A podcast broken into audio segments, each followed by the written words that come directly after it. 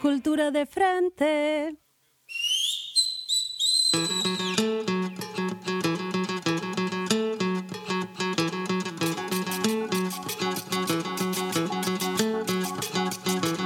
Muy buenas tardes, país y aledaños. ¿Puedo saludar así? ¿Cómo estás, Flor?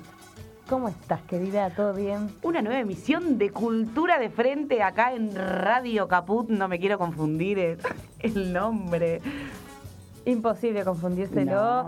Buenas tardes a todas, a todos, a todes. Estamos muy contentes de estar aquí. Ah, me están diciendo, bueno, muchas gracias por avisarme del otro lado, porque del otro lado tenemos a Gabriela Yazán en, en la operación y a Facundo en la producción, a quien le agradezco este programa. Y Mariano, que está haciendo las redes por ahí, te dijimos todo el equipo y te Que es como una presencia sigilosa acá dentro del estudio. Ninja, Ninja. dice. Dijimos las redes y las redes son arroba cultura de frente en todos lados. En todos lados, en Instagram, en Facebook, así que pueden buscarnos, pueden arrobarnos, pueden hacernos preguntas si quieren, Ay, todo sí. lo que tengan ganas. A mí me encantaría que me pregunten cosas. Princip por Bueno. Me Por encantaría por primero presentarme, que es una nueva voz en este programa. Exactamente. Oh, yo les agradezco tanto. Eh, Paula Rojo es mi nombre de este lado del... Se ríe Facundo, no sé por qué. ¡Ah! Mm. Eh, de este lado de, de la radio, digamos, y De del este otro lado del aire. De este lado del aire, exacto. Y del otro lado quiero saber quiénes están escuchando. Y quien les habla, acompañando de copilota a Paula Rojo, Florencia Albarracín, ya me conocerán, estuve de conductora algunas veces y hoy eh, armamos una nueva dupla para la conducción de este programa. Muy bien. Y vamos a copar el espacio. Pero te quería contar, como para que vayas sabiendo qué vamos a tener en este programa, es a una gran ilustradora que es Ro Ferrer, que en minutititos segundos nada más vamos a estar hablando con ella y va a venir Natalia Maderna. Me encanta, me encanta. Porque este programa, ¿de qué se trata, Flor? este programa es sobre ni una menos. Perfecto. Me dicen ahí en la producción que tenemos conexión ya con Ro Ferrer. Hola, Romy, ¿cómo andás? Hola, compa, ¿cómo andan? ¿Bien? ¿Cómo es? Felicitaciones por el arranque. Ah, muchas gracias, muchas gracias, Ro. Eh, bueno, estamos diciendo recién que, que, bueno, este programa se lo dedicamos a Ni Una Menos y a mí me encantaría empezar porque para vos el primer Ni Una Menos, fue, o sea, fue como muy signi- significativo el Ni Una Menos. Sí, en sí, tu sí. historia. Yo creo que para muchas de nosotras sí. A mí lo que, digamos, individualmente lo que terminó de generar fue ese despertar, eh, que si bien ya venía creciendo de a poco, después de un proceso personal bastante duro, eh, que bueno, lo que lo que sí generó es la es lo colectivo. O sea, dejó de ser algo individual, algo que solamente me pasaba a mí, que dibujaba para mí o para poder expresar todos esos eh, ruidos a los que antes no le había podido poner nombre. Y a partir de Ni Una Menos, eh, sí tomé como muchísima más conciencia de que el dibujo podía ser una herramienta muy poderosa eh, para que esa información llegara a otras personas, que quizás no les pasara lo mismo que nos había pasado antes, este, como para poder democratizar ¿no? todo ese conocimiento que generalmente era eh, entre nosotras medio escondidas, diciéndonos, bueno, fíjate, este, esto es violencia, y que siempre era como hablarnos en gueto y al mismo círculo, y, y ni una menos dio como esa visibilización y la toma de conciencia absoluta de la diversidad de realidades y de qué implica ¿no? la violencia machista, esto de que como es cultural es estructural y es continua y entonces pasa desapercibida porque son tantos los mecanismos de naturalización y de normalización que, que tiene eh, que no nos damos cuenta que desde que nacemos ya nos van ubicando de acuerdo a nuestra genitalia y obviamente que en ese momento se, se ignora o se niega toda posibilidad de, este, de diversidad, ¿no? de ampliación de esa binaridad cultural. Y, y apenas ya te, te, te visten de cierto color o te ponen aritos si sos nena para que no que se note que no sos varón básicamente o sea para que no se sientan insultados los varones digamos con que sepan que no son nenas eh, y los juegos, los juguetes, los colores, la ropa, este, ya van definiendo estos roles de estereotipos de género y ni una menos me permitió como individualizar cuál era la causa, ¿no? De todo esto que venía pasando, estos femicidios, travesticidios, transfemicidios diarios, eh, de las violaciones, del abuso sexual infantil, de, la desigualdad constante en todos los ámbitos de nuestras vidas, eh, el recorte de derechos, eh, la discriminación.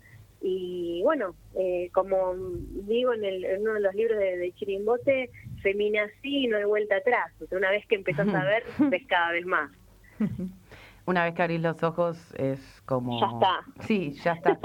A mí se me... Bueno, leyendo un poco una nota eh, tuya, vos hablas, eh, yo quería situarme en esto de la violencia, ¿no? Hablas de cuando, cuando sufrís violencia psicológica, cualquier tipo de violencia, eh, te abstraes tanto de vos misma o de vos misma que no hay lugar a la creatividad. Y me pareció súper importante eso que decís. Bueno, lo que pasa es que lo viví, o sea, lo sentí. Entonces quizás eso es lo que me dio la facilidad, entre comillas, eh, para después poder ponerlo, ¿no? En, los dibujos en las palabras.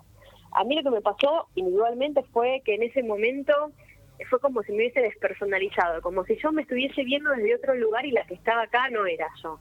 Entonces, toda esa creatividad que tuve desde chica, porque siempre me gustó dibujar y escribir, eh, desapareció. Cuando vos te desconectás de vos, cuando ya no sabes quién sos, cuando no te conectás con el deseo, me parece que, que justamente por eso siempre es tan importante para nosotras recalcar, ¿no? Nosotros recalcar esto de que nos mueve el deseo. Cuando vos te desconectás de ese deseo, de quién sos, eh, cuando con tal de no seguir este, sintiendo toda esa violencia, eh, o te convences de que sí estás loca, de que es verdad que el otro tiene razón y que la culpa es tuya y que algo mal debes haber hecho para que todo esto te esté pasando. El famoso eh, algo debe haber hecho. Totalmente, y vos misma te lo decís. algo habrá hecho. Ver, claro, realmente crees que vos estás loca y que te falla. O sea, esas no son frases que me la dijeron a mí sola. Cuando empezás a hablar con, a hablar con el resto de los compañeros, te das cuenta que es algo que es cultural, que está como repetido, ¿no? Esto de que las minas somos todas locas. Este, y que, sí, sí, dicho también por dicho también por mujeres, ¿no? Porque digo, también tenemos que pensar que las lógicas con las que se crían, ¿no? A los varones que después reproducen prácticas. Absolutamente, somos todos y todas y todes y hijes sanos del patriarcado, digo, o sea, eh, cuando vos nacés en esta cultura, eh, todos esos mecanismos los vas eh, naturalizando, como decía antes, justamente por los roles, los estereotipos de género, los cuentos, los chistes, los refranes, eh, todas las noticias, quién te la cuenta y cómo la cuenta, eh, o sea, absolutamente todo. Bueno, de hecho con el lenguaje, el lenguaje es, una, es un constructor de sentido. Y si ya desde el lenguaje venimos con violencia simbólica, que todo se habla en masculino, depende cuándo, porque por ejemplo, eh, yo tengo un dibujo, ¿no? Que eh, la maestra le dice, chicos, salgan al recreo, ¿no? Bueno, mi hija además les dice que no, etcétera, etcétera. Pero digo, no es, no es el mismo chico salgan al recreo que el chico vamos a jugar al fútbol. En la segunda no están incluidas las pibas. Por ahí ahora un poco más sí, pero siempre, eh, yo tengo 41, el chico vamos a jugar al fútbol, a las chicas no nos incluía. Entonces, ¿cuándo el masculino nos, nos incluye? Y nosotras desarrollando ese sexto sentido para darnos cuenta cuándo éramos incluidas y cuándo, no, ¿no? Ya desde chiquitas. claro, porque más que sexto sentido, claro, más que, que, sexto sentido, es también esa construcción de que sabemos que eso no nos corresponde, que eso no es para nena. O sea, que hay ciertas cosas que no son nuestro ámbito. ¿Y por qué? O sea, si, si quien tiene dos piernas, incluso quien no tiene dos piernas también puede jugar al fútbol, este, digo, pero lo digo en ese sentido, o sea, tenemos las mismas habilidades, tenemos la misma capacidad, tenemos los mismos músculos, o sea, a igualdad de, de, entrenamiento, yo he visto jugar a las pibas de fútbol, a las profesionales, a las amateurs que se están profesionalizando, y no hay diferencia, o sea, la diferencia es el marketing que le ponen encima, ¿no? O sea, la verdad que hay tías que son geniales con las cosas que hacen. Sí. Y, bueno, mira qué importante eso, que ahora las, las nenas de ahora puedan tener sus referentes similares a ellas o a las que puedan parecerse en muchos aspectos, poner eh, esos pósters ¿no? en la pared. Mi hija está juntando las figuritas desesperada del Mundial que empieza ahora el 7. Y para mí eso es maravilloso. A mí me hubiese encantado tener esas referentes. Yo veía a Gabriela Sabatini y me enloquecía porque no, no teníamos otras. No había otra que sobresaliera. Eran todos varones. O sea, siempre nos medimos y aprendimos con respecto a los varones. Eh, entonces, bueno, Digo, la creatividad también tiene que ver con esos referentes, ¿no? O sea, cuando vos aprendes a pensar como, como debería pensar un varón, también te está marcando muy profundamente en cómo vas a entender el mundo y cómo te vas a entender vos misma. Y cuando salís de ese lugar y empezás a encontrarte con quién querés ser vos, sin tener que estar eh, pensando en qué mandatos tenés que cumplir, en hacer cosas que vos no querés hacer, pero que eso vos sabés que va a satisfacer a la otra persona, eh, cuando empezás a, a, darte cuenta que primero estás vos, y quizás son egoísta, pero primero estás vos, porque sos la persona con la que vas a estar toda la vida. Eh, y bueno, después vendrá el resto de la familia, pero hasta sentimos culpa de eso, de bueno, voy a la peluquería, no, no voy a gastar plata, porque y los chicos necesitan zapatillas, y, y, todo lo banalizamos, lo que es con respecto a nuestra salud, a nuestro mantenimiento, eh, al, al, tiempo de ocio, no nos podemos permitir esas cosas. Eh, y bueno, cuando salí de ese lugar, volvió a aparecer la creatividad, volvió a aparecer yo, eh, porque empecé a entender que las cosas que me estaban pasando no eran producidas pura y exclusivamente por mí, por algo que hacía. Y eso es liberador, es doloroso, pero es liberador. Eh, estamos con Ro Ferrer, ilustradora, comunicadora, dibujante. Vos sabés que recién hablabas de los referentes que, que una UNE tiene y digo en el, en el ámbito del dibujo, qué difícil porque, y, o de que alguien que genere historietas, vos no, tenés una referente mujer, digamos. Sí, mis primeros referentes fueron Kino y Caloi. Eh, después, bueno, leía Paturuzú. Y claro. he visto cañones, o sea, que eran machirulo, marca cañón, pero este, yo lo leía igual. Y, y de hecho dibujaba esas mujeres que dibujaban, ¿no? Eh, cachorras, que eran como todas súper sexualizadas. Y, en ese momento yo aprendía dibujando viendo a eso. Y bueno, después de más grande empecé a ver a Maitena. Eh, y, ahora por suerte hay un montón de pibas que dibujan, ¿no? Este, la verdad que cada vez son más y me parece que también es porque empezamos a encontrar nuestras voces. También vemos muchísimas más mujeres dentro de la música que estaban, pero ahora están más visibilizadas también y tienen que ver con todo este movimiento gigante de decir, bueno, ya no nos callamos más y eso implica todos los ámbitos de, nuestra vida y de la cultura y del arte. Eh, hablando de visibilidad, hablando de comunicación, eh, hay algo que te está pasando hoy en día, como para volver un poco a la actualidad, es que a vos te están bloqueando las cuentas de Twitter. Sí, por suerte eh, hoy recuperé la, la original, digamos. El tema eh, fue así, yo sé... Acá aplauden. perdón, no te quería pisar, ¿qué? No, no, no, acá aplauden porque no sabemos a dónde tuitearte, pero aplauden, vamos, a la original. Sí, sí, sí, sí. Bueno, pero gracias a las pibas que, este, no sé si ustedes las siguen, es Conozcamos eh, las TICs, y, las, y conozcamos las TICs de México, que son este, activistas justamente por todos estos derechos eh, de la libre expresión y que tienen que ver con el, activismo en redes y la defensa no dentro de las redes. Eh, que seguramente armemos algo porque bueno necesitamos saber porque estamos siempre como a ciegas y, y es muy difícil frenar como todos estos estos ataques. A mí me pasó hace dos semanas eh, con dos posteos puntuales y que ahora cuando les diga qué posteos eran, la verdad que es medio como increíble, que me empezaron a atacar mucho eh, pibes de México, ¿Mm? pero mucho me refiero a días seguidos continuos de este, mensajes por privado, de dejarme comentarios en las páginas muy agresivos, insultando, además que no entendían de qué era de lo que estábamos hablando. Eh, y me refiero con, eh, no sé, bloquear mil, mil usuarios por día, ¿no? Eso fue durante varios días. Eh, heavy. Porque ¿Todos de México, ¿no? Sí, fueron de México. o sea, de hecho, yo muchas capturas de pantalla. Sí. ¿No será como eh, una especie de troll center que está con base en México o algo así? Sí, puede ser, porque a mí me llamó mucho la atención eso y de hecho lo hablaba hoy con las chicas estas que te comentaba. Porque a mí me eh, pasó algo similar con cuando se presentó el proyecto del aborto. Eh, sí. Empezó a comentar un montón de. Hice un posteo en Facebook y empezó a comentar un montón de gente que no conocía con un nivel de agresividad, pero eh, súper exacerbado. Y yo digo, ¿y esta gente? ¿De dónde, ¿De dónde salió toda esta gente? Claro, bueno, la, página de es que es así, porque se sabe que se sabe que acá la Iglesia Católica, o sea, digo, que contrató gente para que salga este a y la evangélica también. Sí, también, claro. Sí, sí, sí, pero no, esos eran mexicanos, yo, o sea, me metía en, en, cada perfil porque para bloquear tenés que meterte en cada perfil, era un laburo, perdí una cantidad de tiempo, pero yo sabía que si los dejaba me iban a copar la página y no la recuperaba más, porque ahí una vez que ya te toman la página eh, por centenares, eh, es imposible. O sea, si vos los dejás que te comenten, comenten, comenten, llega un momento que no tenés modo, no tenés modo de sacarlos, ¿viste? Son tipo plaga.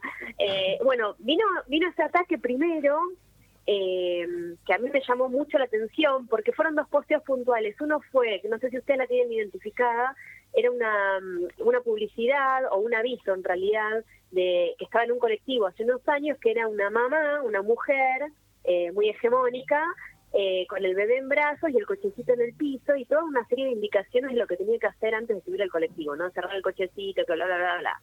Entonces yo de lo que eh, el, planteo era por qué la mujer, por qué no había un hombre, o sea, hablando de los roles y los estereotipos, porque aparte qué tipo de cuerpo era, bla, bla, bla, y se empezaron a enojar y me empezaron no solamente a insultar por eso, sino además diciéndome, ¿qué querés que abran todos el cochecito dentro del colectivo? Que me explicaban cuestiones de seguridad de que por qué el bebé tenía que ir en brazos, o sea, no era nada que ver con el posteo que yo estaba haciendo. Pero es es una herramienta, yo me doy cuenta, esto de decir cualquier cosa para confundir y mezclar todo. Totalmente, y entonces. En esa ensalada, totalmente, en esa ensalada hay un montón de gente que se termina enojando porque dice, ah, tiene razón. Yo no me voy a poner a explicar, yo ahí bloqueo, o sea, cuando me doy cuenta cómo viene la mano, ni explico, o sea, la docente se me va al demonio. Y el segundo fue, este, después de venir eh, haciendo como un... Eh, una, tipo una queja con respecto a los cuerpos que se muestran y no se muestran, a los talles. Yo había, había subido una foto mía con un pantalón que era L, yo mido un metro cincuenta y cuatro y peso 56 kilos.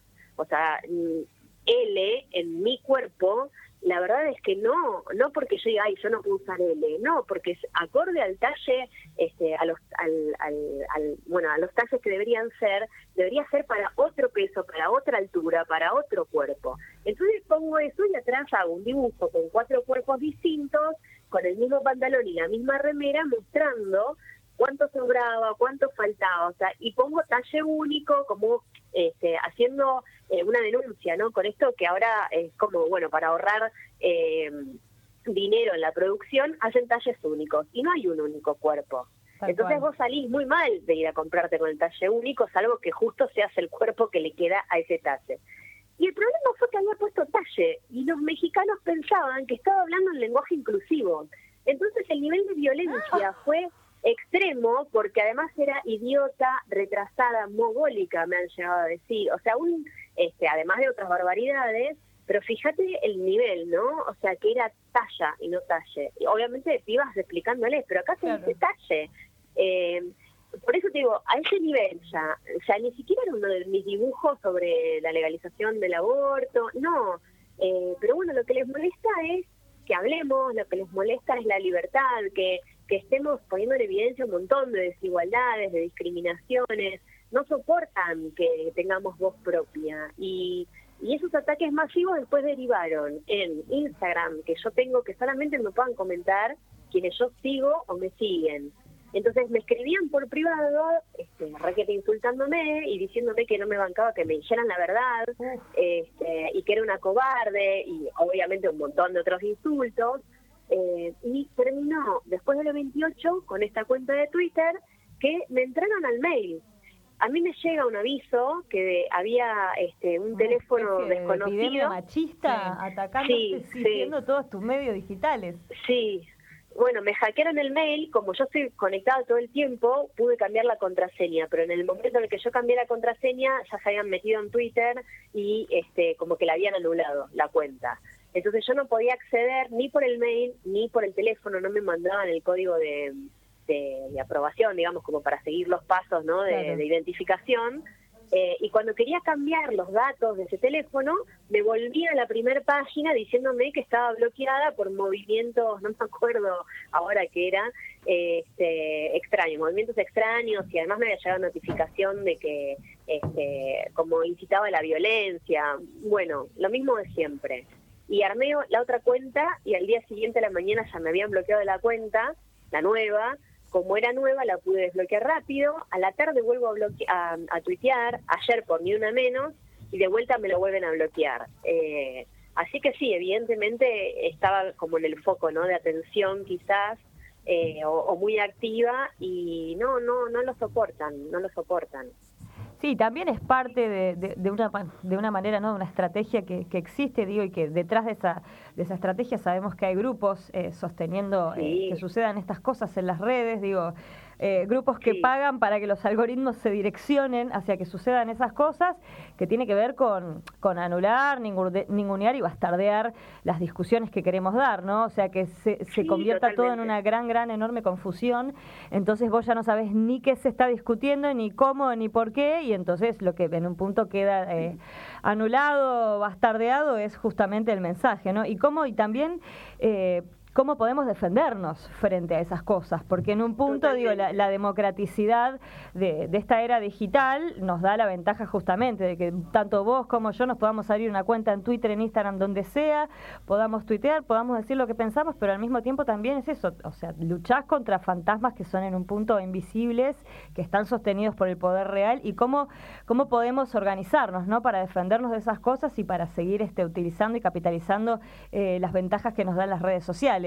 Lo digo como pregunta, ¿no? mucho. Sí, bueno, hoy hablaba justamente con estas eh, compañeras que son las que me ayudaron, que unas genias totales, porque yo ya la daba por perdida, honestamente. Eh, yo no, no podía acceder de ninguna manera, así que la daba por perdida. Y bueno, una de las cuestiones que hablábamos era justamente eso, ¿no? O sea, eh, qué herramientas nos, ellas que saben nos pueden transmitir, eh, cómo eso también se lo vamos eh, dando, brindando al resto de los compañeros, como para que también lo sepan. Y mm, la verdad es que a nosotras o a nosotros nos mueve el deseo, nos mueve esto, eh, el deseo de querer cambiar las cosas, de terminar con, con las violencias. Eh, y lo hacemos de muy a, pulmón y, por separado, o sea, eh, tenemos la organización de ir a las marchas y eso, pero después en el resto del tiempo también estamos batallando contra eh, las, propias diferencias que tenemos hacia adentro del movimiento. Todavía no le encontramos la vuelta a cómo eh, poder capitalizar esa, ese poder que tenemos cuando estamos verdaderamente juntos, ¿no? Y eh, y ellos sí eh, tienen una organización muy poderosa, más allá que, digo, especialmente, no más allá de que están movilizados eh, por el odio y que cuentan con un capital económico, político y de poder institucional que los avala, que le da herramientas para poder movilizarse de esa manera. Entonces estamos en algún punto en desventaja.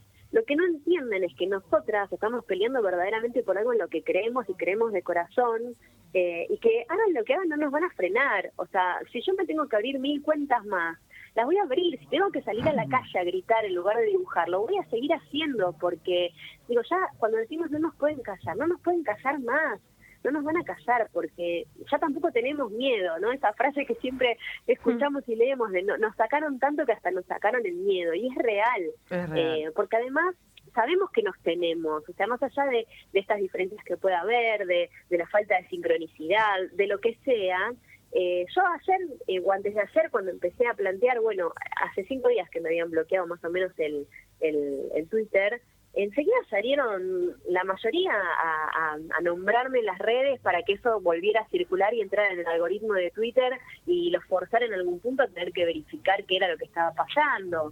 Eh, las pibas estas, las compañeras, eh, enseguida se pusieron a, tocar contactos de, Twitter a gente que conocían, a tratar de movilizar las cosas o, desde los conocimientos este, que tenían para darme una mano a mí. Entonces, este, sabemos que... Podemos decir entonces que la organización política es la respuesta en este momento. Sí, sí, totalmente. sobre la base de que ahora estamos juntas, ahora nos toca eso, organizarnos cada vez mejor políticamente. Sí, totalmente. Yo creo que eso es lo único que nos faltaría, ¿no? Como empezar a afilar eh, cómo, eh, cómo hacer las cosas eh, y, y cómo conectarnos con el resto más allá de las diferencias que podamos tener porque estamos permitiendo que esas diferencias sigan actuando como actuó siempre el patriarcado. Esto de la otra es competencia, la otra es enemiga, la otra si piensa distinto no vale.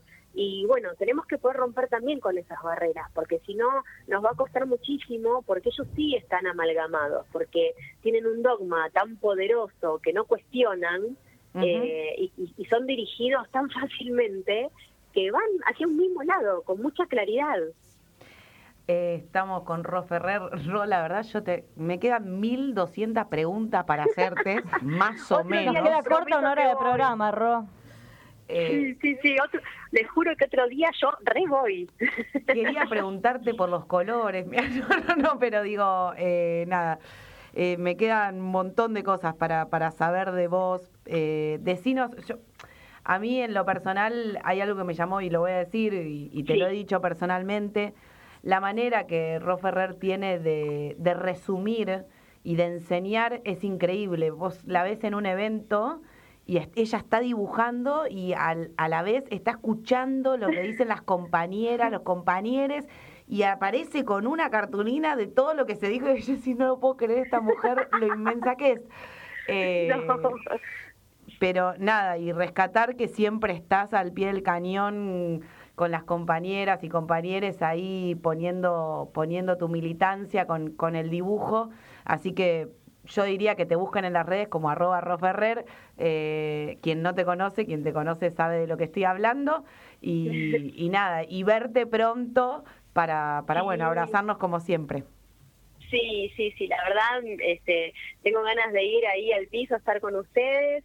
Eh, te agradezco todo lo que dijiste y la verdad es que cuando encontrás una herramienta que vos te das cuenta que sirve a lo colectivo, eh, ¿cómo no vas a estar? O sea, me parece que el, único modo de construir es tratando de estar en todos los espacios posibles, entender que es prestar la voz, no ponerle la voz al otro o a la otra o al, al leotre, diciendo lo que el otro quiere decir, pero adueñándote de ese, de ese discurso, eh, sino estando muy consciente también de los propios privilegios. Y, y bueno, con respecto a dibujar, es un ejercicio, ese ejercicio, este, como en todas las, las otras especialidades o, o en, eh, las- los otros gustos, por así decir, es práctica.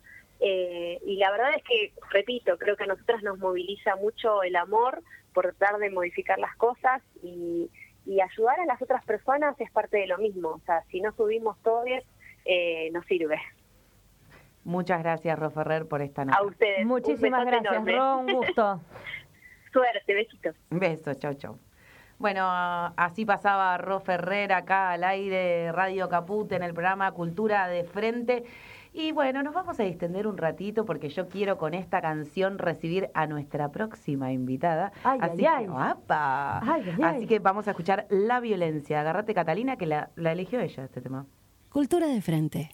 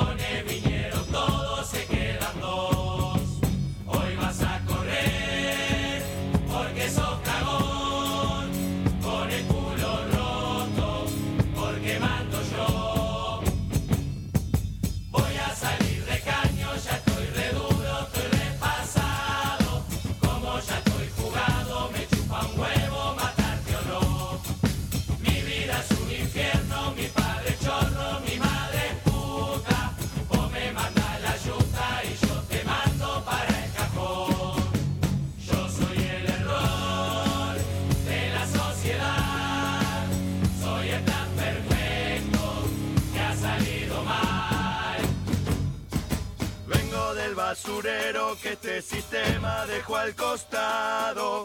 Las leyes del mercado me convirtieron en funcional. Soy un montón de mierda brotando de las alcantarillas. Soy una pesadilla de la que no vas a despertar. Vos me despreciás, vos me buchoneás,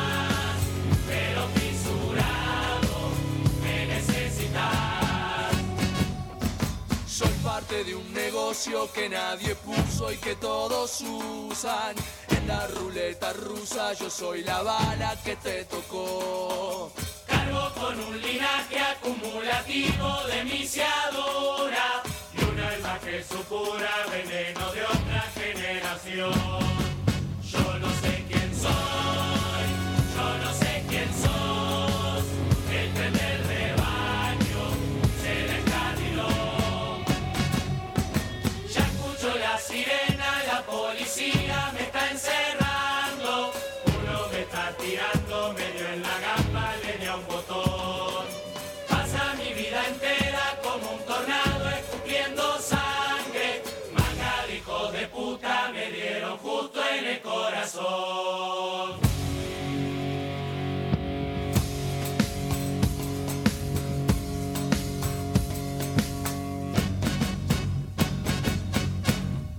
Cultura de frente.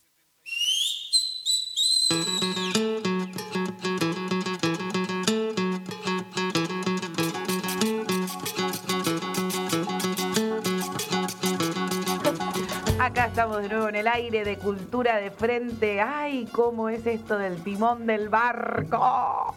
Lo que escuchabas recién era la violencia, agarrate Catalina. Habíamos estado hablando con Ro Ferrer que dijo un montón de cosas. Yo creo que resaltador, resaltador, resaltador para un Sí, montón sí, de sí. cosas que dijo. Claramente, claramente. ¿Por qué te pasamos este tema? Mira, yo te voy a contar, hablando con ella, diciendo, dale, venía al programa, venía al programa, no sé qué, y elegiste un tema, ella eligió este tema. En principio, lo que quiero preguntarle, porque quiero que escuches esta sensual voz que tiene. No, así la risa, ¿no? claro. La risa, bueno, es de Barra Brava. Hola Natalia Maderna. Hola, sí, ¿qué tal? ¿Cómo les va? ¿Cómo andan? Qué lindo encontrar, entrar en un estudio de radio y encontrar gente amiga. Ay, es ¿No? hermoso, ¿No es hermoso, espectacular? sí, Yo, hermoso. ustedes párenme porque capaz a veces me olvido que hay un micrófono adelante y bueno, Lo que eso nos puede traer, eso puede traer bastantes consecuencias. ¿Cómo andan? Bien, todo bien. Bueno, me ¿Por qué alegro elegiste mucho. este tema, Nati? ¿Sabes que Este tema lo escuché hace muchos años en uno de los discos de Agarrate Catalina eh, en relación a lo que había sido, si no me equivoco, eh, la consecuencia de uno de los mundiales de fútbol. Eh, es impresionante, no sé si, si, si pudieron escuchar la letra bien, eh, no escasea en la, la literalidad, digamos, ¿no? Sí. Va derecho a lo que tiene que ver con eh, los estereotipos dentro de lo que es la cultura del fútbol, dentro de lo que es el mal llamado folclore del fútbol, eh, y me parece que es uno de los espacios donde lejos está de que entremos las mujeres, digamos, ¿no? Pero me parece que eh, deberíamos entrar para empezar a repensar eh, desde la perspectiva de género cómo se juega en la cancha, y no digo dentro del verde césped, eh, sino también en lo que tiene que ver con todos los espacios y los roles de las mujeres dentro de- del fútbol. Y me encanta este tema, y me encanta la murga uruguaya, y bueno, y dije, poné la violencia y arrancamos bien arriba. ya fue todo.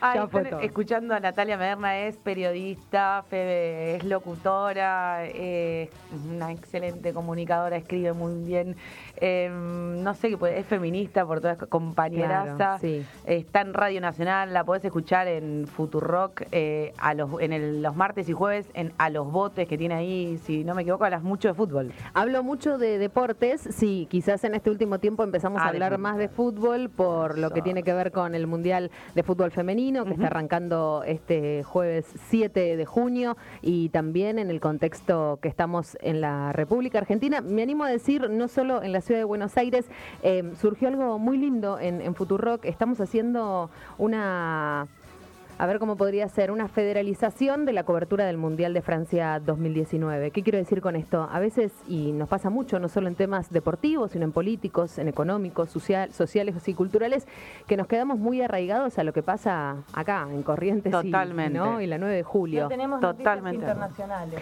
No sabemos qué es lo que pasa eh, en Córdoba, no sabemos qué es lo que pasa en San Juan, no sabemos qué es lo que pasa en Neuquén. Y desde la semana pasada me puse en contacto con periodistas deportivas, feministas, eh, que por suerte algunas de ellas van camino a Francia, algunas ya están arriba de un avión yéndose para allá, con todo lo que eso también conlleva, ¿no? Porque digo, los periodistas eh, que van a ir a cubrir la Copa América de Brasil, que empieza cuando se disputará el segundo partido de la selección femenina, digo, ¿no? Ese es otro de los temas. Dentro de lo que es el calendario deportivo, se van a pisar los dos eventos. El Mundial de Francia 2019 de las pibas y la Copa América de Brasil de la selección masculina. digo, ¿no? Como para empezar a tener alerta y los ojos y las, y las orejas bien alertas de cómo va a ser esa cobertura, ¿no? Digo, me parece interesante también empezar a analizar desde nosotras, desde nuestro lugar, cómo es esa cobertura de los medios y cómo van a tratar la performance de las pibas en el Mundial de Francia y también de, de los varones en, en la Copa América. Pero volviendo a la cobertura federal, eh, y para salir un poco de Capital Federal, ¿no? Digo, Total. si salimos de Capital Federal, ¿se sabe quién es Maca Sánchez? ¿Se sabe qué hizo Maca Sánchez? ¿Sabemos quién es Maca Sánchez? ¿Cómo, ¿Cómo llega el fútbol femenino? ¿Hay desarrollo del fútbol femenino en las distintas provincias de nuestro país? Bueno, empezamos con Ile Manucci, ella es periodista deportiva de, de la provincia de Santa Fe, tiene un portal, La 10, lo recomiendo fervientemente si quieren tener información de, de fútbol femenino en nuestro país. Eh, cubren todo lo que es la Liga Santafesina y hoy estuvimos hablando con Sofi Ibáñez, ella es de la provincia de Neuquén, también subdirectora de mm, lo que tiene que ver con el espacio de deportes en, en la mañana y también en Neuquén y en Chipoleti. Y me parece que está bueno empezar a, a generar estas redes, ¿no? Como contaba Ro recién, y estas redes no solo nacionales, sino latinoamericanas, que me parece que es también donde enfoca mucho el, el feminismo, y empezar a nosotras a tejer esas redes con contenido feminista eh, para conocer más de lo que está pasando eh, puntualmente ahora, bueno, de cara al Mundial de Francia, ¿no? Pero también empezar a conocer dónde estamos paradas las mujeres que intentamos empezar a buscar nuestros roles y nuestros espacios dentro de lo que es el, el deporte y las coberturas deportivas, ¿no? Eh, vos sabés que hablando, hablando eh, sobre esto de las provincias, yo tengo la posibilidad de viajar y es tremenda la diferencia. Uno vive acá en Capital en una panacea, digamos, o, o es- o muy europeizada la cosa, donde vos cuando vas a las provincias y ves a les pibes, eh, te das cuenta el- el- lo abismal que es la diferencia de, de- de la información, de un montón de cosas. Ya solo con, digo, prender la televisión por una cuestión de que tienen prendida la televisión, que, que- que- no, no quiero generalizar, ¿no? Pero prender la televisión y claro, te ven las noticias de Buenos Aires, te ven... o sea, ¿qué les puede importar que esté cortado el metrobús, no? Ponele. Es algo que se, se viene reclamando históricamente dentro de los medios que son autogestivos, comunitarios eh, y no tan hegemónicos, claramente. Pero de verdad que hay una diferencia cuando vos realmente pisás pueblo. Yo, yo he estado en Milagro, en Catuna, que eso es en La Rioja, y como en Santa Cruz, que está en Puerto Deseado, y es totalmente diferente los pibes, ¿no? Entonces, esto, ¿cómo, cómo le llega la información de que, che, ¿sabés que existe, que la selección va a... Mira, eh, yo vengo de estar con. eh, yo trabajo en Radio Nacional eh, y me vengo del programa. A las 7 de la tarde terminó el programa de, de Romina Mangel, el programa de Va de Vuelta, eh, que vamos para todo el país, ¿no? Que Radio Nacional tiene 49 emisoras en todo el país, digamos, ¿no? En lugares puntualmente estratégicos, por todo un origen eh, militar de las estaciones de, de radio. Eh, les recomiendo la historia de Radio Nacional, es muy interesante. Eh, y, y ese es uno de los debates, ¿no? ¿Cómo, cómo generamos contenido para desde Buenos Aires para el resto del país? ¿Les contamos que está cortada la línea B de subtes? Digo, eh, al que nos escucha arriba de un tractor, ¿no? Digo, lo que tiene Radio Nacional es que llega muchas veces a lugares y a espacios donde no llegan otras radios. Eh, entonces, ¿cómo hacemos para generar eh, qué tipo de información para esa gente que nos está escuchando? Y tiene que ver mucho con lo que decís vos, eh, Pau, eh, las realidades de los niños, de las niñas, la forma de crecer, la forma de Total. educarse en las provincias de nuestro país es muy distinta. Eh, e- es muy distante también, distinta También. y distante. Total. Entonces, muchas veces cuando algunos pibes o algunas pibas se acercan a diferentes puntos del país, quizás más importantes en relación a, a- a los estudios, Córdoba, eh, Rosario en la provincia de Santa Fe, Capital Federal, ahora si bien las universidades eh, hace unos años eh, empezaron a distribuirse por el resto del país, pero si no, tenían que encima irse de sus lugares de origen para poder Total, estudiar, para poder Sí, formarse sí, sí, y el choque también de culturas, porque si vos estuviste viajando y, y los que tenemos la, la posibilidad capaz de alguna vez agarrar el auto e irnos a algún lado, digo, lo que sucede en Puerto Deseado, la, la ciudad más cerca que tiene dista a 400 kilómetros. Total. ¿no? Entonces digo, eh, ¿cómo ¿cómo hacemos para empezar a llenar de contenido y a empezar a distribuir información que de otra manera no les llega? Bueno, indefectiblemente las radios comunitarias me parece que ahí tienen eh, una, una tarea y una responsabilidad por el alcance que hoy tienen a través de Internet, ¿no? Digamos, Claro. hoy por Internet llegamos a todo el mundo a todo el mundo y que es una de las, para mí, eh, me puedo estar equivocando, eh, quisiera conocer cuál es su opinión, pero dentro de lo que fue el primer Ni Una Menos allá por el 2015, eh, hizo que las redes feministas inundaran no solo a nuestro país, sino a lo que tiene que ver con Latinoamérica y con distintos este, lugares del mundo, ¿no? Justo queríamos entrar en eso. ¡Ay, chicos, qué pared! ¡Qué pared que te tiré, Dios! No lo puedo creer, esto está fríamente guionado. Oh, sí, claro que sí. Lo hablamos hace cinco segundos. No, no, pero de justo eh, me parecía súper importante esto que resaltabas vos de, de que si no fuera por, por, por esas radios, si no fuera por el Ni Una Menos, no podríamos haber llegado a los lugares que llegamos. Y yo sé que vos formaste parte en, en, el, en el origen de esta creación de Ni Una Menos. Mm. Entonces me encantaría saber de primera mano un poco la historia, ¿no? Porque para como sale por internet, nos puede estar escuchando en todo el En país. cada rincón del mundo, eso me da Sí. mucho miedo, así que en este momento me voy. Sé Chau, chino. Em, Sé chino yo. Me parece, bueno, es un dato muy importante ponerlo en el currículum porque hoy garpa. Em, no, a lo que voy en, en relación, yo em, tengo la dicha de, de laburar algunos días con Luciana Pecker, ¿no? Y me pongo de pie.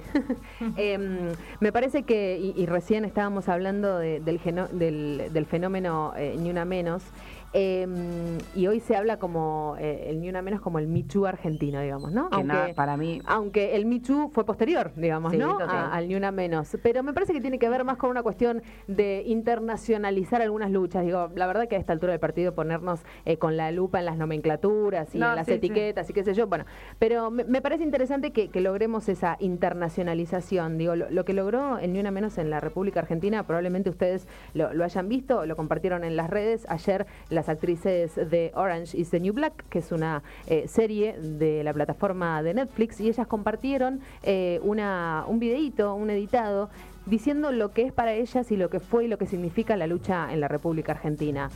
No sé si farandulera o no, pero a mí me parece un montón. Digo, y, y- Sí. y- y no hablando de esto, de, de cuestiones de qué famosas nos bancan o qué famosas eh, se cuelgan sí, el pañuelo verde o el pañuelo celeste, ¿no? Ese es otro debate. Pero lo que voy es el alcance. Eh, y me parece que la transversalización. la transversalización de una misma lucha, digo, esto de, del feminismo no tiene fronteras, es un- de una literalidad extrema. Estamos además- hablando de eso. Me parece que es una característica única de nuestro Mm. movimiento, ¿no? Totalmente. O sea, frente a- a- al resto de los movimientos y organizaciones políticas que existen en la actualidad, nosotras tenemos una conciencia de, de que hay algo transversal que Total. hace que vos tengas algo en común eh, con cualquier mujer que tengas al lado que no, no existe de esa manera en otros movimientos políticos. Yo les voy a contar una anécdota. em, cuando salió eh, el tema Despacito en el 2017, Sí. Eh, a mí me llegó no el tema tenemos, y a mí me llegó el tema y mm, eh, eh, una de las compañeras, sí, una de las compañeras de ATE, de ATE Capital. me, hace llegar una, una letra, ¿no? A través de Florencia Alcaraz, periodista también, directora, una de las directoras de LatFem Noticias, y me hace llegar una letra a través de Flor y me dice, mira gorda esta letra qué buena, y era toda en relación a, con, la, con la música de Despacito, pero en, en- en función de lo que era el, el 3 de junio. Em, yo no tuve mejor idea que agarrar el ukelele y en la cocina, porque estaba, había llegado de laburar, es más, estoy, nada, había llegado recién de laburar, estaba con el maquillaje después de 12 horas, qué sé yo, y estaba con mi hija al lado eh, y, me puse a, a tocar la canción. Em, y empezaron a pasar cosas muy extrañas. Digo, yo terminé hablando con Inigo Errejón. Inigo Errejón es un representante político español em, que a mí me llamó y estuvimos hablando a través de WhatsApp y demás eh, porque le parecía muy atinada la letra de las pibas de AT Capital. Eh, y le parecía que tenía que distribuirse ese mensaje, ¿no? Eh, de la responsabilidad de un Estado ausente frente a la cantidad de femicidios y de muertes de mujeres asesinadas en el ámbito de, lo privado mayormente. Em, me llamaron de México, me llamaron de Australia. Eh, en los países eh, en los países latinoamericanos hubo notas en todos, en cada uno de ellos. Digo, y no estoy diciendo, eh, che, me contrate por... No, lo que estoy hablando No, es no, de lo que logra cuando mandamos un mensaje desde lo que es una lucha que... en este sentido, hay algunas periodistas y algunas representantes también feministas que dicen, bueno, pero cuando uno dice que el feminismo está de moda, me parece, yo qué sé, si está de moda, yo levanto la copa y brindo. ¿Cuántas? A mí me hubiera gustado que esté de moda hace Es un montón de años. Eh, a mí me hubiese gustado criarme en una sociedad donde el Total. feminismo estuviera de moda, donde llevar un pañuelo verde a, a mi colegio, a mi aula, con mis amigas, estuviera de moda. Digo, más allá de lo que tiene que ver después o no con la militancia que cada uno Sí. haga, pero Esta- visibilizar las demandas. Es también una manera, a ver, decir que está de moda es también una manera de bajarle el precio al feminismo, ¿no? Porque la moda pero se, asocia, se asocia pero- con algo pasajero, entonces es como Claro. una manera de bajarle el precio y decir, bueno, esto va a pasar. Sí, Flor, pero yo creo que eso se lo demuestra después cuando las cuestiones en la práctica eh, se van modificando. Digo, eh, vuelvo otra vez a lo que tiene que Es ver que con... esa es nuestra manera de militar justamente que el feminismo no es una moda, Vuelvo, es desde pero lo micro, desde ya, lo digamos, diario. Vuelvo otra vez a lo que tiene que ver con el fútbol, que el Chiqui Tapia, presidente de la Asociación del Fútbol Argentino, haya decidido profesionalizar el fútbol, eh, no es porque se levantó un día a Chiqui Tapia y dijo, che, ¿sabes qué? Me parece que las pibas necesitan cobrar, necesitan profesionalizar. No. No. Hubo una lucha. No, fue por la lucha y por Bueno, pero una presión. militancia. Es lo mismo que decir que eh, en la ciudad de Buenos Aires y en nuestro país se trató el aborto porque Mauricio lo puso sobre tablas. No, claramente que no. Digo, Sí, como mi- lo que acaba de pasar con la ley de cupo eh, Lo mismo. dentro de mi rubro, el de las mujeres músicas para los Lo mismo, festivales. a- arriba de los escenarios. No se levantaron un día a decir, eh, ay, vamos a, a incluir Che, las este, pibas más tienen que- chicas en la programación. No, hay una presión enorme, sostenida en el tiempo, que claramente digo... eh, Pero no me parece Eh. un dato menor marcarlo, Flor. Como digo, en esto que vos decís, hay mucha gente también que piensa que el feminismo está de moda y que en tanto tal va a pasar. ¿Se entiende lo que Sí, digo? sí, está esa hora, qué sé yo. Bueno, el 3 de junio fue en el 2015, el primer grito de Ni Una Menos. Sí. Y más allá de las controversias que pueda haber o no dentro de lo que es generar un documento consensuado, con todos este, lo- los puntos consensuados y demás, que me parece que es otra discusión, esa fecha no se pierde más. Esa fecha es feminista. No, y además se capitalizó Ah, sí. también, se capitalizó en un 8M cada vez más fuerte, porque hasta, hasta la aparición de Ni Una Menos no pasaba lo que pasaba en las calles el 8 de marzo, ¿no? Entonces, este, el 3 nos sacó, el 3 de junio nos sacó a la calle y ahora digo, ahí está la cuestión que hablábamos de la transversalidad. Y, y esto tiene que ver con que el 8M sea cada vez más fuerte en todo el mundo. Ni una menos tuvo un montón que ver con eso, más allá de que se haya Totalmente. hablado primero a nivel internacional del Michu este, y después de Ni Una Menos. Pero eso, o sea, el 3 nos sacó a la calle y, y en Sí. el 8 ahora hacemos una. Digo, tenemos una marcha gigante, que, Sí. a- que cinco años atrás no la teníamos. A mí me gusta eh, la imagen del efecto dominó del Ni Una Menos, digamos, eh, Claro. y lo veo como bien sudaca, ¿no? Como que fue un dominó que empezó desde acá, desde la República Argentina, y que se empezó a desparramar y a, y a ramificar así, ¿eh? Bien sudaca, desde abajo para arriba, eh, con todo lo que eso también amerita y conlleva. Cuando fue lo de la canción esta de Despacito, me puse en contacto con muchas militantes de diferentes países, de México, de España, eh, las pibas de Australia también, eh, algunas que estaban en, eh, en Venezuela, y ellas me decían como, es impensado todavía eh, una lucha feminista aguerrida, ¿no? Una lucha feminista eh, gobernando, una lucha feminista buscando convertirse en un sujeto político. Bueno, me parece que eh, esas calles que tomamos, indefectiblemente, tienen que quedar dentro de los establecimientos para gobernar. Digo, el feminismo tiene que ser un sujeto político, el feminismo tiene que convertirse y el objetivo, no sé si a corto o a largo plazo, ojalá sea a corto plazo, pero tenemos que convertirnos en, en sujeto político. Digo, nos queremos libres, nos queremos vivas. Y yo digo que nos queremos gobernando, digamos. Me parece que va por ahí. Si no, la perspectiva de género que estamos buscando eh, eh, en las coberturas periodísticas, eh, ¿cómo las vamos a tener si, y esto se habló mucho cuando se trató del aborto, vamos a dejar que sean hombres los que tomen las decisiones de los cuerpos de las mujeres? No, bueno, empecemos a ocupar los espacios de poder. Empecemos también a corrernos de sí, los roles. Bueno, ahora es importante recalcar que salió la ley, o sea, de cupo dentro de lo que es el 50 y Totalmente. 50 y me parece importantísimo que mu- muchísimas. Yo creo que el gran, el gran cambio se va a hacer cuando más feministas estemos dentro de las bancas. ¿no? Totalmente. Y que no tiene que ser, ¿eh? Que sí, sí. Ah, y que no tiene que ser esta cosa de, de, bueno, armen un partido político. No, discúlpame, mi amor, nosotros vamos a estar en todos los espacios. Estamos en No es- todos los partidos. Claro, o Estamos sea, en todas partes. Digo, ¿no? Porque tampoco es el- la, la filosofía de, de- de- de- o sea, nosotras no queremos eso y, y no es la base del feminismo. Totalmente. De- todo lo contrario, ¿no? Es, es ocupar más espacio, que también lo hablábamos un poquito con, con Ro Ferrer. Total.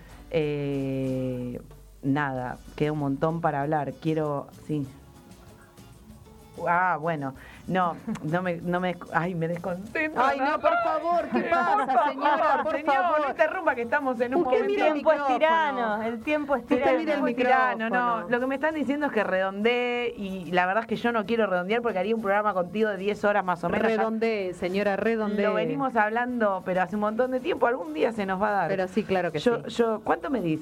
¿Cuánto mido? Sí. 1,63. Ah, bien. No, porque acá había. No, no, no, no. Estamos... No, tenía miedo. ¿Que hay un canje? Sí, Lo hay un pasa a buscar acá a la vuelta. A la acá a la Ay, vuelta, acá a la vuelta. chicas. Acá a la gracias. vuelta. Qué lindo este momento. no, porque se dio una cosa. Bueno, eh, lo cierto es que em, yo voy a poner un audio muy chiquitito de qué es la cultura de Victoria Albornoz y te pido que pienses resumidamente qué es la Sí. cultura para vos Ah, una después de boludez. este audio. Dale. Cultura de frente. Hola Cultura de Frente, mi nombre es Victoria Albornoz Sarov, hago prensa, investigación y gestión cultural. Bueno, muchas gracias por invitarme a dar esta opinión. Eh, pienso que la cultura, bueno, primero que nada es un bien público, tiene formas de no mercado como la investigación, la estética, el goce creativo, la educación y después tiene sus formas eh, de mercado que tiene está atravesada por relaciones de poder y tiene formas concretas de valorización que a veces son caprichosas, que son este, bienes experienciales, donde el valor se produce después de haberse consumido el producto cultural. Eh, en ese sentido, eh, nosotros producimos más del 90% de los contenidos que consumimos en las pantallas. Entonces tenemos mucho que trabajar en relación a la, a la regulación. Y después me parece que otro tema fundamental es pensar la distribución, eh, pensar que tenemos una Secretaría de Cultura a nivel nacional y tenemos un Ministerio de Cultura a nivel local en la ciudad de Buenos Aires. Bueno, me parece que estamos en un escenario muy interesante porque hay mucha voluntad de escucha en años electorales para ver qué decimos el sector de la cultura en relación al país que queremos. Les mando un saludo muy grande y muchas gracias por invitarme. Cultura de frente. Gran tarea, rápido, rápido, rápido, porque tenemos una sorpresa para vos, pero gran tarea para que me digas, Eh, Natalia Maderna, que estás acá en el piso. La cultura es una construcción social y como tal está en constante deconstrucción y construcción y el feminismo me parece que vino a romperlo todo. Eh, digo, cuando hablamos de, del todes, yo la, la escuchaba a Ro Ferrer decir todes y les Ujú. niñes y nosotros también y nosotras también. Eh, que empiecen a moverse, como yo digo, las, las placas tectónicas, ¿no? Todo lo que está abajo, eh, eso se ve reflejado después en diferentes movimientos en la superficie. Digo, que digamos todes eh, no es una cuestión muy revolucionaria, pero queremos visibilizar, porque lo que no se dice no existe, lo que no se nombra no existe, y lo que se nombra mal se termina condenando. Entonces, eh, yo creo que me parece que lo que tiene que ver con la cultura es eso, es una construcción eh, y el uso del lenguaje aún más. Y si hablamos de cultura, nuestra herramienta es el lenguaje. Para nosotros y nosotras que hacemos radio es infinito el, el universo que podemos usar de las palabras. El tema es qué palabras queremos usar para comunicar qué cosa, ¿no? Y me parece que esa es la responsabilidad que tenemos todos y todas aquellas que tenemos un micrófono adelante. Bueno, Bueno, pasó me- Natu Maderna como invitada, hermoso, hermoso. Nos quedaríamos Sí. muchísimas horas más, pero tenemos que ir Bueno. dando cierre. te voy a Lo- rapidísimo, lo, voy a rapidísimo, dejar a cargo de mi compañera Paula. Eh, ay, mi compañera, ay. Bueno, Bueno, rapidísimo, mi amiga rapidísimo. también. Ediciones del Signo, eh, que es una editorial amiga, Sí, claro. te pide que te, te pedimos nosotros y te pide la edición del Sig- te pide Sí. edición del signo, que es, es que admiro mucho a mi amiga Natalia Maderna. Entonces es como que me trajo. Dale, que te elijas un libro. ¿En serio? Me estás Sí, jodiendo. claro. Te Un estamos regalo para regalando vos. un libro, ediciones de signos. Un Ay, me, regalo para vos. me quiero morir. Eh, auspicia, auspicia este programa eh, Yaji Alimento. Comida sabrosa y saludable. Y nos vamos nosotros hasta el martes que viene a las 19 horas por esta radio que es Radio Caput. Mariano en las redes, Facu en producción, eh, Gabriela Yazán en la producción, Florencia conmigo, Albarracín y el tema, ¿te vas? Te vas y yo De me quedo pateando la ciudad, soñando con veleros que dejen mi tristeza muy lejos de la costa, que alejen el dolor. Acá ya veo moscas, yo me encuentro acá, cantando de costado tu mano tan travieso y baila en otro lado. El humo del tabaco dibuja en mi cabeza, resaca de tus besos, resaca de cerveza. Te vas y me estoy quedando. Por menos yo te di tanto. Lo que pudo ser no. Tanta soledad escondida. Te vas, te vas, el mundo sigue entero. Me quedo acá tapando los agujeros.